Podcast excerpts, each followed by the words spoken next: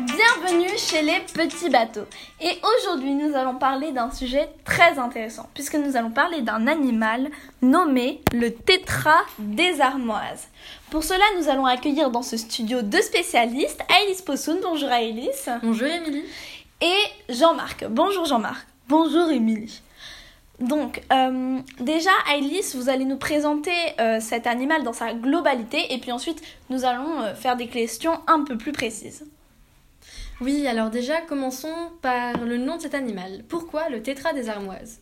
Eh bien, simplement parce que c'est un animal qui vit dans les steppes et prairies d'Amérique du Nord, où on y retrouve la plante, l'armoise, dont il se nourrit. C'est d'où l'appellation le tétra des armoises. C'est également un oiseau, un oiseau qui ne peut pas voler. Très bien. Maintenant, pouvez-vous nous dire comment il communique dans sa parade de reproduction Parce que c'est ici où le tétra des armoises est le plus intéressant. Est-ce que ce sont des quelles modalités? Est-ce que ce sont chimiques, sonores, visuelles ou hormonales? Et quel rôle cela joue pour leur survie? Alors, les mâles communiquent grâce à leurs sacs gutturaux. Les sacs gutturaux sont deux sacs placés sur leur poitrine.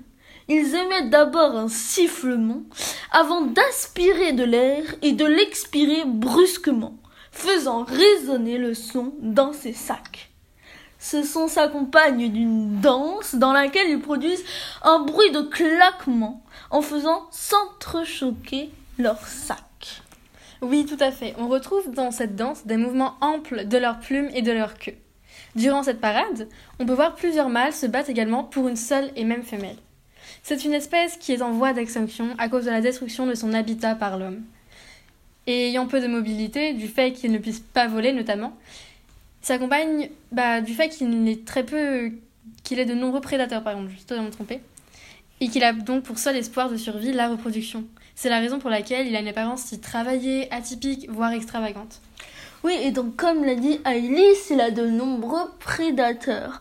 Dans ces prédateurs, on va pouvoir voir les rapaces, les corneilles, ainsi que les coyotes, les blaireaux et les écureuils, qui sont ces trois derniers des ravageurs de couvées, puisqu'ils vont venir manger les œufs de la tétra femelle. Très bien. Maintenant, pouvez-vous nous dire comment la communication permet d'améliorer le succès de la reproduction? Cette communication permet d'améliorer le succès de la reproduction car il n'a aucun autre atout. On peut même dire qu'il met tous ses œufs dans le même panier. Oui, comme tu viens de le dire, son apparence joue un rôle majeur puisque c'est le mâle avec les plus grands sacs gutturaux qui attirera par la suite le plus de femelles. Car ce sont les femelles qui ont le fin mot d'histoire finalement.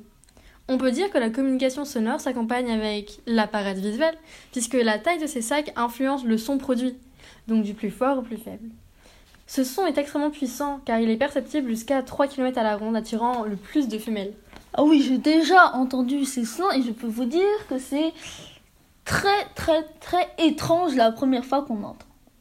Maintenant, quels critères de sélection ont été développés et quels en sont les avantages pour l'espèce? Alors, les tétras des armoises a choisi, entre guillemets choisi bien sûr, de développer ses sacs gutturaux et les longues plumes de sa queue. Mais malheureusement, cela n'a aucun autre avantage pour l'espèce, en dehors de la parade de reproduction bien sûr. Dernière question. Pourquoi avez-vous choisi cet animal, c'est-à-dire de travailler dessus et d'en faire votre métier? C'est une très bonne question. Eh bien, tout simplement car cet animal fait partie d'un rare type d'espèce qui, malgré leurs difficultés à échapper à leurs prédateurs, reste très intéressant et mérite d'être plus pris en compte. Oui, c'est vrai, cet animal est en voie de disparition et il faut, il faut s'en intéresser. Maintenant, vous, nous avez apporté un enregistrement donc du son que produit le tétras des armoises durant sa parade de reproduction. Nous allons l'écouter maintenant. C'est très intéressant.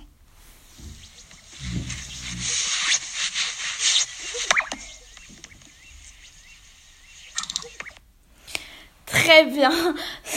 Vraiment, je ne m'y attendais pas et je suis agréablement surprise puisque vraiment c'est un son tellement bizarre en quelque sorte.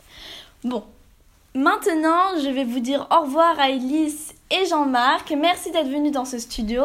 Merci beaucoup Émilie, au revoir, ça fut un plaisir. C'est la fin des petits bateaux et à demain.